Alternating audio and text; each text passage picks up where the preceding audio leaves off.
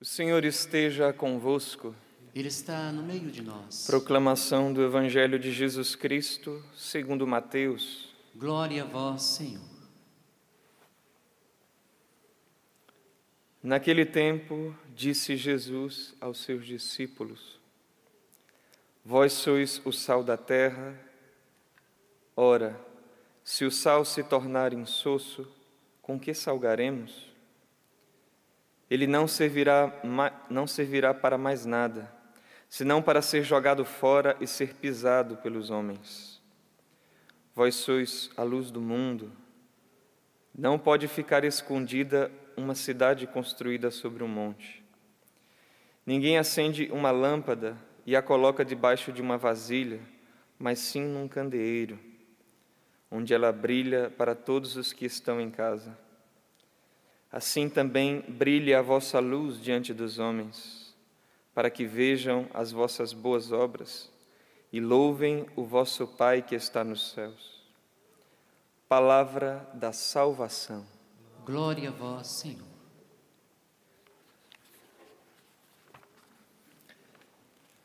Queridos irmãos, irmãs, ouvimos estas palavras de nosso Senhor Jesus Cristo que são fáceis de serem gravadas no nosso coração, na nossa memória. O Senhor que utiliza realmente exemplos muito apropriados para falar do reino dos céus em nós. Hoje, do sal da terra e da luz do mundo. Havia já para o povo de Israel a promessa de que seriam luz do mundo. Deus já falava isso. Vós sereis luz para as nações. E Deus tratava o povo de Israel como se fosse o seu filho. Então, fala, sim, para o povo, é, em geral, no plural, mas fala como se falasse também no particular, no singular. Israel é a porção da sua herança, e Israel é este Filho bendito, que deve ser luz das nações. E assim você encontra, veja o que diz Isaías, lá no capítulo 60, os primeiros versículos. Levanta-te, brilha, pois chega a tua luz. A glória do Senhor amanheceu sobre ti. Vê, as trevas cobrem a terra, a escuridão os povos mas sobre ti amanhecerá o Senhor. Sua glória aparecerá sobre ti, e a tua luz acorrerão os povos, os reis ao esplendor de tua aurora. Então Israel é chamada é chamado a ser luz das nações. Mas depois nós vemos que essa promessa se cumpre em nosso Senhor Jesus Cristo. Ele é de fato, por natureza, Filho de Deus e exerce para nós, como nós celebramos na Páscoa, com o Círio Pascal, a sua luz sobre todos nós e nos ilumina. Só que nós que fomos batizados no seu nome, também recebemos e trazemos em nós esta missão, a mesma marca do Senhor. E como disse no início da celebração, lá no batismo, nos ritos complementares, nem toda celebração é, necessariamente se faz, mas é, é muito ali expressiva as, as formas de manifestar a graça que o Senhor está nos dando. A vela que se acende diz: Eis a luz de Cristo. E também aquele rito de colocar um pouquinho de sal na boca. É, da criança, normalmente a gente vê ali fazendo, mostrando que de fato essa é a nossa vocação, de ser sal da terra e luz do mundo.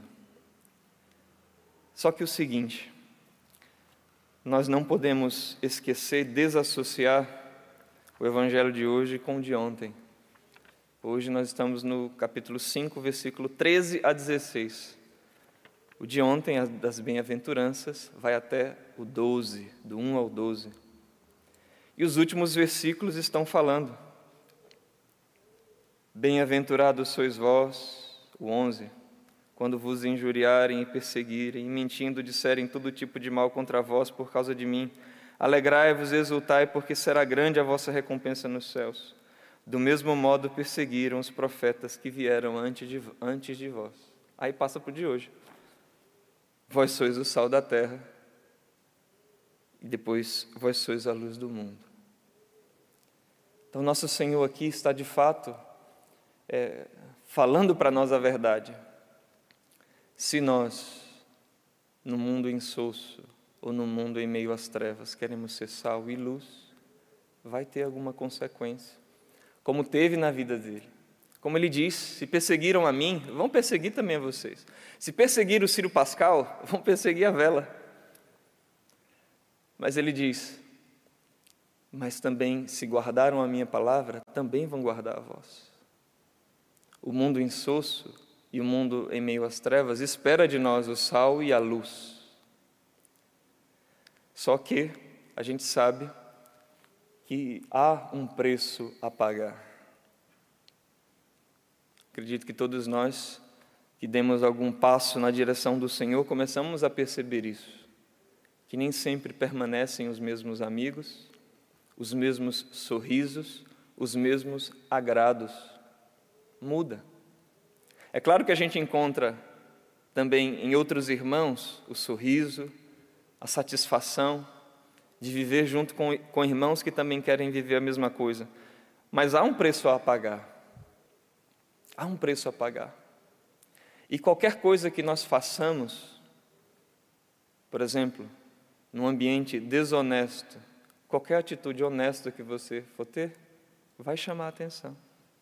Não é que a gente fica querendo aí ir atrás e comprar briga com as pessoas, mas qualquer coisa que você fizer de luz em meio às trevas, vai aparecer. Numa escuridão, um fósforo que você acenda aparece num mundo aí baseado na sensualidade, na malícia, se você quer é, ter a pureza de intenções, se você quer ter a pureza até mesmo de usar uma roupa mais composta, num mundo cheio da malícia, vai, vai iluminar, vai chamar a atenção, vai de alguma forma gerar algum comentário, alguma represália.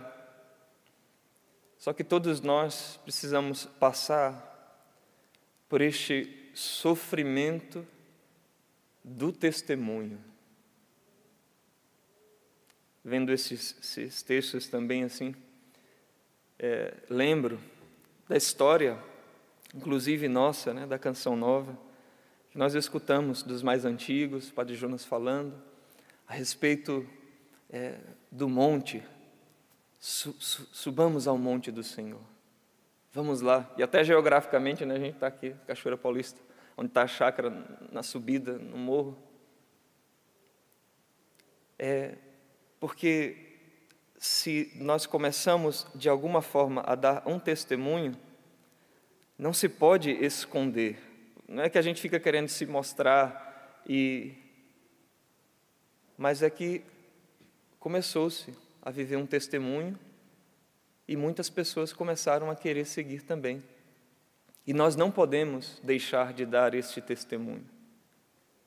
E aí, estou falando aqui da canção nova, não para dizer que a gente é isso ou aquilo, mas para dizer que houve um testemunho, que muitas pessoas vieram, e você também, povo de Deus que veio a estar conosco, você que nos acompanha, é assim que acontece. Nosso Senhor acende uma luz, como no Sírio Pascal, é acesa a luz do Senhor, e nós vamos passando uns para os outros. E aquilo que devemos viver como povo, também devemos viver pessoalmente. Repito, sei que é um martírio, muitas vezes, um martírio silencioso, porque às vezes as trevas vão querer ir ali aos poucos minando, denegrindo, né, puxando o tapete, mas nós devemos pedir a nosso Senhor a graça de não termos medo de dar esse testemunho, Porque, na verdade, o mundo insosso nem sabe que precisa do sal. Só depois que provar do sabor é que ele vai perceber: meu Deus, eu estava insosso e não sabia.